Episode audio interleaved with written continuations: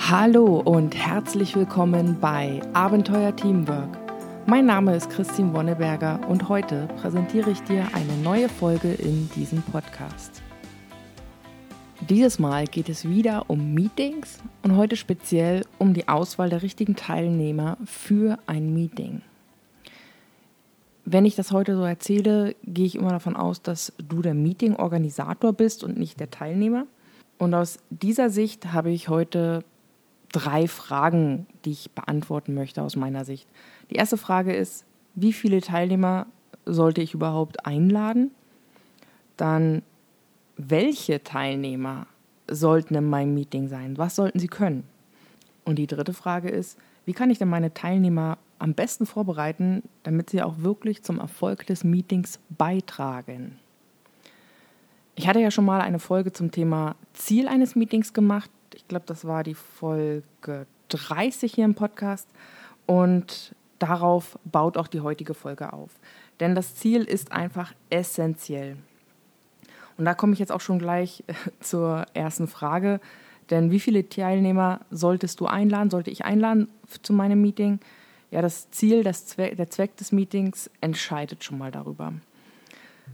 Nehmen wir jetzt einfach mal an, du bist in einem größeren Unternehmen und möchtest eine Infoveranstaltung planen. Für eine Infoveranstaltung, glaube ich, ist die Anzahl, wie viele Teilnehmer sollten es sein, ja so viele wie möglich.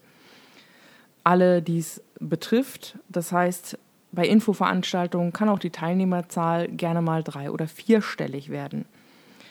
In einer Infoveranstaltung erwarte ich aber auch nicht, dass es einen größeren Austausch zwischen den Teilnehmern gibt. Und deshalb ist es auch möglich, dass sehr viele teilnehmen können.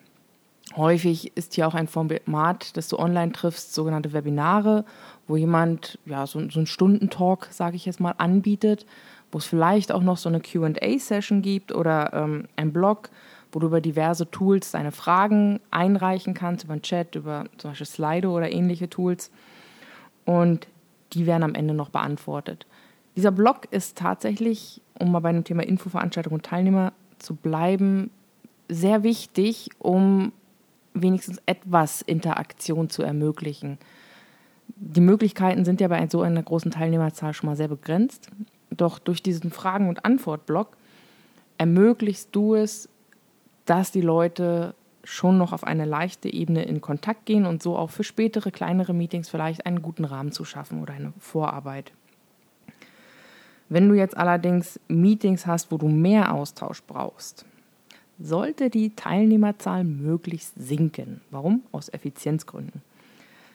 Zum Beispiel, wenn es dir jetzt darum geht, Informationen weiterzugeben. Das heißt, ähm, im Vergleich zu einer Infoveranstaltung mache ich jetzt hier den Unterschied, dass es schon etwas spezieller ist, also die Information wirklich an eine ganz bestimmte Gruppe für sie zielgerichtet weiterzugeben und nicht so allgemein. Da würde ich zum Beispiel allgemein so Trainings, Trainingsblöcke drunter packen. Wenn du zum Beispiel ein Training machst, Grundlagen zu effizienter Meetinggestaltung oder Grundlagen zu Zeitmanagement, zu IFRS, zu SAP, anderen Tools, Such dir was aus. Solche Informationsveranstaltungen, wo es wirklich darum geht, sicherzustellen, dass das Gegenüber auch etwas mitnimmt, also sprich ein Austausch auch notwendig ist, da sollte die Teilnehmerzahl schon sehr, sehr deutlich unter der einer Informationsveranstaltung liegen. Ich würde jetzt mal sagen 10 bis 20 Leute. Und es hängt ganz stark vom Thema ab, von der Menge der Interaktion, die gewünscht und äh, notwendig ist aber auch von den Fähigkeiten des Trainers bzw. Moderators oder Organisators. Denn immer das Ziel im Auge und dementsprechend den Erfolg des Meetings sind all diese Faktoren extrem entscheidend. Und ich finde gerade der, die Fähigkeiten des Moderators sollten nicht unterschätzt werden. Ich glaube, zum Thema Moderation eines Meetings werde ich nochmal eine separate Folge aufnehmen. Zurück zur Frage, wie viele Teilnehmer kannst du einladen? Ja, es gibt noch andere Formate, zum Beispiel Brainstorming. Hier ist der Anteil der Interaktion natürlich schon viel, viel größer. Das heißt, 10 bis 20 müsst, könnten hier schon durchaus zu viele Teilnehmer sein. es gibt da so eine, ich will sie jetzt nicht sagen Faustregel oder goldene Regel, aber zumindest einen gewissen Erfahrungswert, der darauf schließen lässt, dass so sieben bis 13 Teilnehmer bei größeren Austausch und Interaktion eine sehr große, eine sehr gute Größe ist, wo halt auch das Thema gutes Moderieren, guter Austausch äh, berücksichtigt werden, dass du auch Vielfältigkeit reinbringen kannst, die aber noch händelbar ist. Und dann gibt es zum Beispiel auch ähnlich, zum Brainstorming wäre das Thema Entscheidungsvorbereitung, was ja auch ein, ein sehr wichtiger Zweck oder ein Ziel eines Meetings ist. Hier würde ich es ähnlich ansetzen, wobei da ruhig ein paar mehr Leute nochmal sein können, also so 10 bis 12 Teilnehmer. Denn in der Entscheidungsvorbereitung ist die Vielfalt der Themen und ordentlich aufbereitet nochmal wichtiger als der Austausch. Und dann, wenn ich über ein Entscheidungsmeeting, wo wirklich eine Entscheidung getroffen werden soll, sollte die Teilnehmerzahl allerdings dann runtergehen. Das heißt, diese Vorbereitungsmeetings sind deswegen so wichtig, um alle Aspekte ordentlich aufzubereiten. Doch in der Entscheidung selbst macht es Sinn, dass nicht so viele Leute dabei sind, sofern ähm, die Entscheidungsvorbereitung und die Entscheidung selber im gleichen Meeting erfolgen. Häufig ist es aber aus Effizienzgründen sinnvoller, das zu trennen. Gerade wenn ich, sagen wir jetzt mal, du bist in einem mittelständischen oder Großunternehmen, wo ähm, ja die, die Geschäftsführung beispielsweise schon sehr schwer erreichbar ist, im Sinne von, die haben halt sehr, sehr viele Agendapunkte, wo sie von Thema zu Thema gehen müssen und auch jedes Thema ist mit anderen Personen verbunden. Das heißt, jede Einzelperson hat mit diesem Geschäftsführer im Durchschnitt sehr viel weniger Zeit als in kleineren Unternehmen, wo vielleicht genauso viele Themen sind, aber da kann es schon mal sein, dass der Geschäftsführer halt fünf bis zehn Themen mit einer Person durchspricht. Und jetzt unter diesem Aspekt macht es halt Sinn, dass ein Entscheidungsträger, der teuer ist und äh, wenig Zeit hat, ein separates Meeting bekommt, wo er wirklich die Vorbereitung zusammengefasst bekommt. Und in so einem Meeting macht Sinn, dass wirklich nur die Leute da drin sind, die Entscheidungen treffen müssen. Das heißt, die dafür verantwortlich sind. Ähm, und hier dementsprechend auch nur so der drei bis fünf Teilnehmer. Und dann gibt es noch einen Bereich, das sind dann die längeren Meetings, die strategischen Planungsmeetings. Die sind, sie, wie gesagt, sie dauern länger. Dort ist sehr viel mehr Analyse und Reflexion notwendig. Und äh, um diese Meetings herum gibt es natürlich viele Vorbereitungsmeetings, aber in dem selber, durch diese Reflexionen und, und Analysen, macht es durchaus Sinn, dass da auch so maximal fünf bis acht Teilnehmer drin sind quasi jeder, der zu seinem Bereich so den großen Überblick hat. Denn in strategischen Meetings geht es im Allgemeinen nicht mehr um Details, sondern um die Ausrichtung, um den, das Große. Was, was daraus entsteht, das sind dann die ganzen Folgemeetings, die können dann natürlich wieder andere, also wie das dann operationalisiert wird, da sind dann andere Teilnehmerzahlen wieder richtig. So, das war jetzt mal so eine kleine Runde, wie viele Teilnehmer richtig sind ich persönlich glaube, wenn du ein Meeting organisierst, dir zu überlegen, wie viel Interaktion zwischen den Teilnehmern notwendig ist, entscheidet ganz doll darüber, wie viele Teilnehmer im Meeting sein sollten. Denn jetzt stell dir mal vor, du hast zehn Leute in einem Meeting, du willst eine halbe Stunde lang ansetzen, damit man sich mal schnell abstimmt. Das bedeutet, wenn du jetzt eine Einführung von fünf Minuten abziehst und vielleicht noch ein Schlusswort von fünf Minuten, hast du noch 20 Minuten für 10 Teilnehmer. Das heißt, jeder redet im Durchschnitt zwei Minuten. Jetzt versuch mal deine Aussage in zwei Minuten zusammenzufassen und das zehnmal und dann noch eine Diskussion mit drin zu haben. Das ist sehr sportlich. Dementsprechend ist die, die, die Notwendigkeit der Interaktion, finde ich, eigentlich so dass das relevanteste ähm, Merkmal, um zu entscheiden, wie viele Teilnehmer du haben solltest. Umgekehrt, wenn du zum Beispiel ein Meeting hast, wo die Zahl der Teilnehmer feststeht, beispielsweise du sollst mit einem ganzen Bereich, mit einer ganzen Firma, einem ganzen Team etwas Besonderes machen, etwas Spezielles, was abgestimmt wird, entscheidet umgekehrt die Anzahl der Teilnehmer darüber, wie viel Interaktion möglich ist.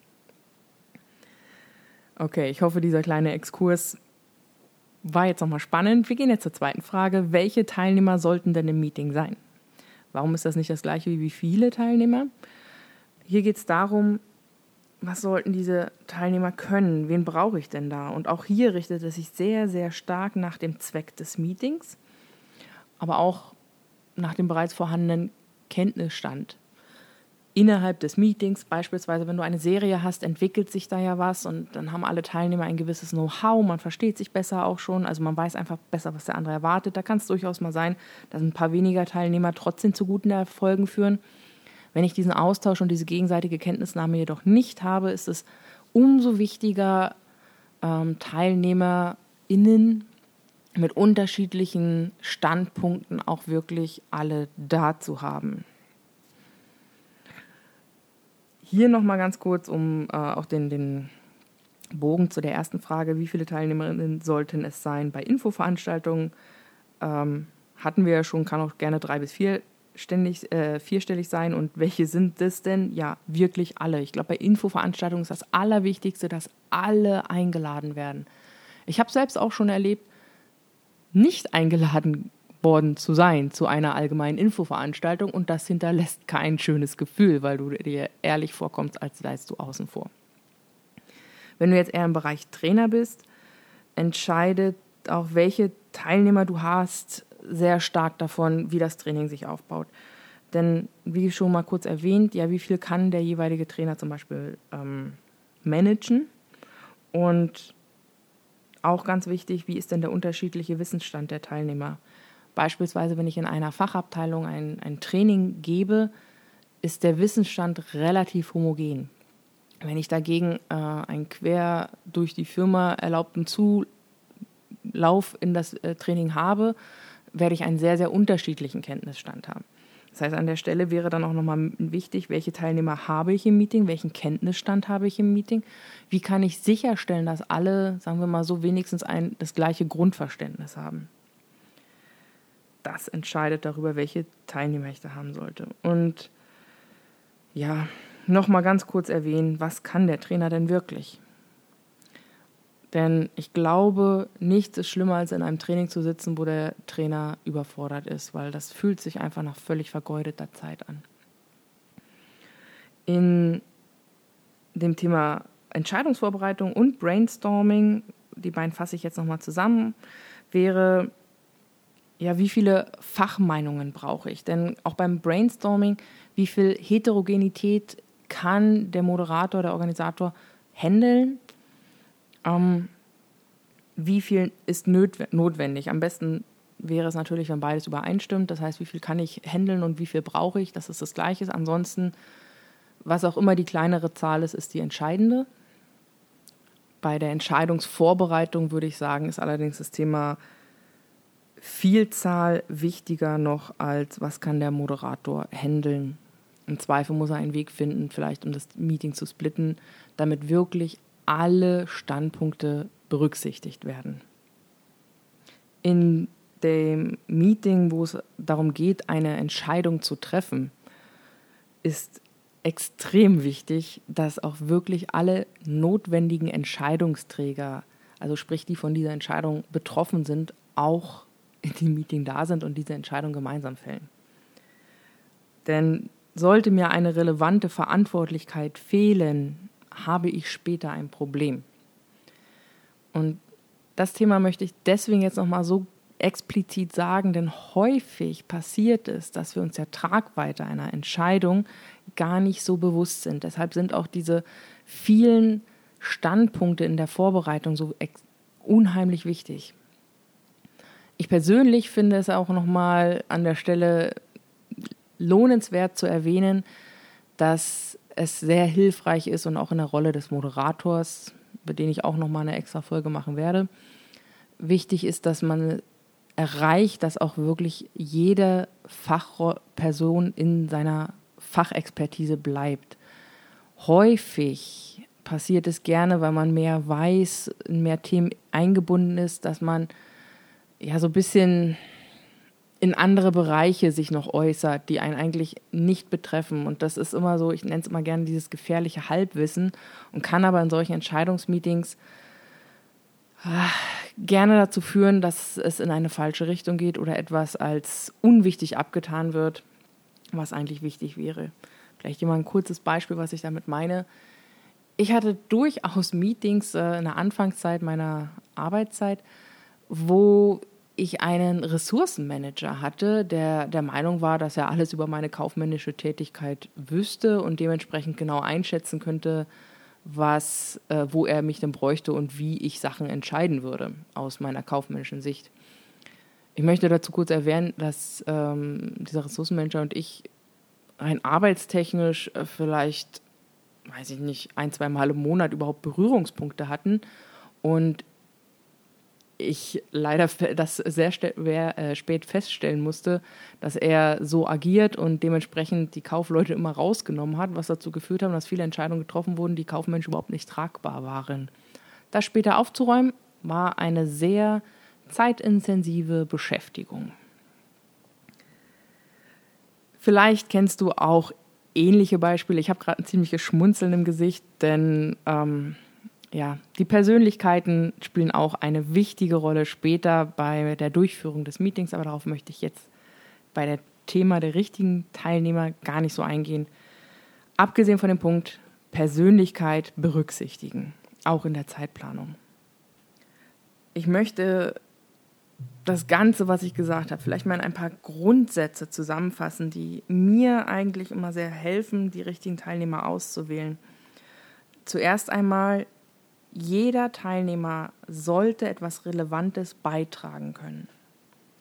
Und auch wichtig, das Meeting und das Thema des Meetings, das Ziel des Meetings muss für diesen Teilnehmer auch wichtig und relevant sein. Das ist deshalb so wichtig, weil die Mitarbeit einfach geringer ausfallen wird, wenn das Thema für die Beteiligten nicht relevant ist.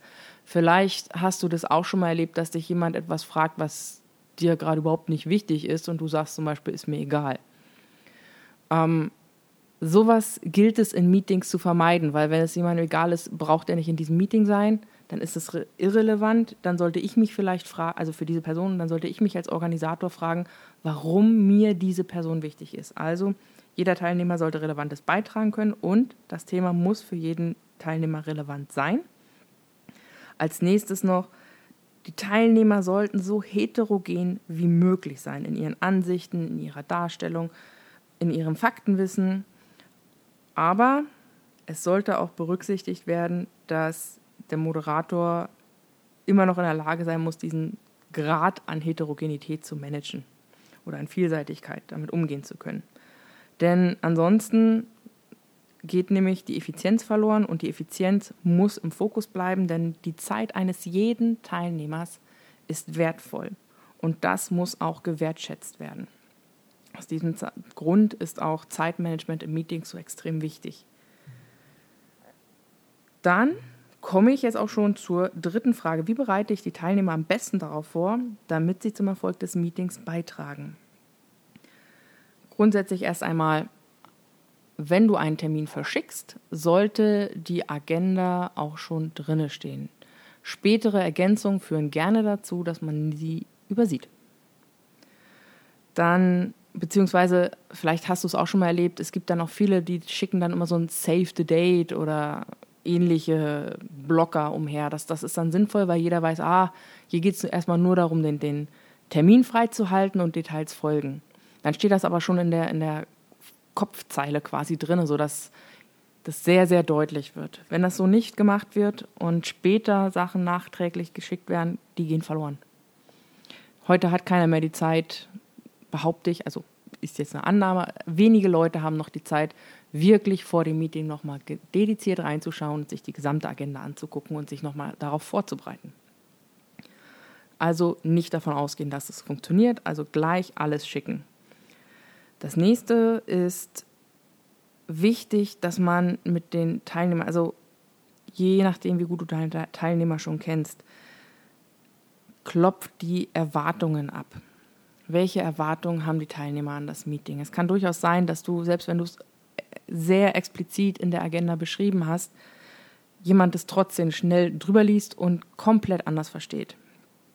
Was könnte der oder die Teilnehmerin dann daraus machen. Sie bereitet sich falsch vor, gar nicht vor, denkt, ach ja, hier werde ich jetzt mal kurz berieselt und äh, kommt ohne Vorbereitung rein oder hat das Thema komplett anders verstanden und dementsprechend vielleicht sehr viel Zeit investiert, die gar nicht notwendig wäre, genauso unangenehm.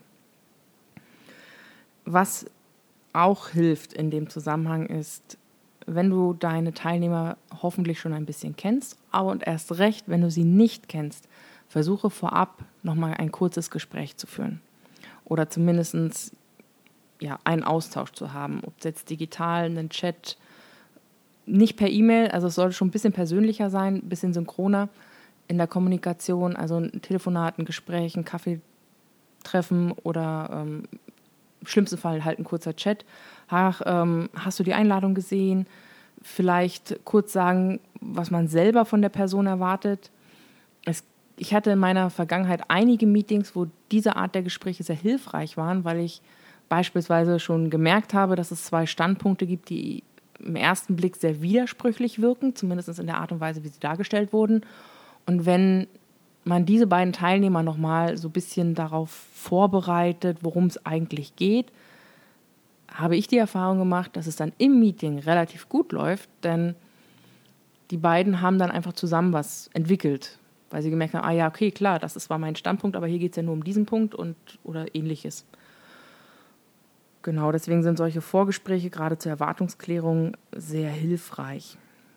Auch für dich, wenn du einen Teilnehmer nicht kennst, damit du ein Gefühl dafür bekommst, dafür bekommst, wie dieser Teilnehmer dann sich eventuell später im Meeting verhält. Und ganz wichtig für die Vorbereitung, klär vorher ab, ob sie wirklich Zeit haben. Es klingt ziemlich banal, aber wenn dich jemand beispielsweise anspricht, du, ich habe gesehen, du hast da am Montag eine Stunde frei, die würde perfekt passen. Können wir das Meeting da machen? Und du stellst fest, hm, da ist zwar eine Stunde frei, aber die zweite Hälfte davon sitze ich eigentlich schon auf dem Weg zu meinem Zahnarzt, weil ich direkt danach den Termin habe. Ähm, oder ich muss mein, meine Tochter von der Krippe abholen oder sonst irgendwas. Dann passt es nicht. Das heißt, nur weil ein Termin frei ist in Outlook oder welches Tool auch immer ihr benutzt, heißt es leider nicht, dass deine Teilnehmerin da auch wirklich Zeit hat. Das heißt, auch hier eine kurze Abstimmung, passt der Termin, hilft auch aus einem zweiten Gesichtspunkt heraus, dass der jeweilige Teilnehmer dann auch weiß, dass er oder sie ähm, da was reinbekommt. Also du hast einfach schon mal einen zweiten Punkt, wo du das Thema schon mal platzierst, wieder so als Erinnerungsstütze. Ja, das war es jetzt mal. Heute sehr, ich würde es jetzt sagen, fast schon fachlich.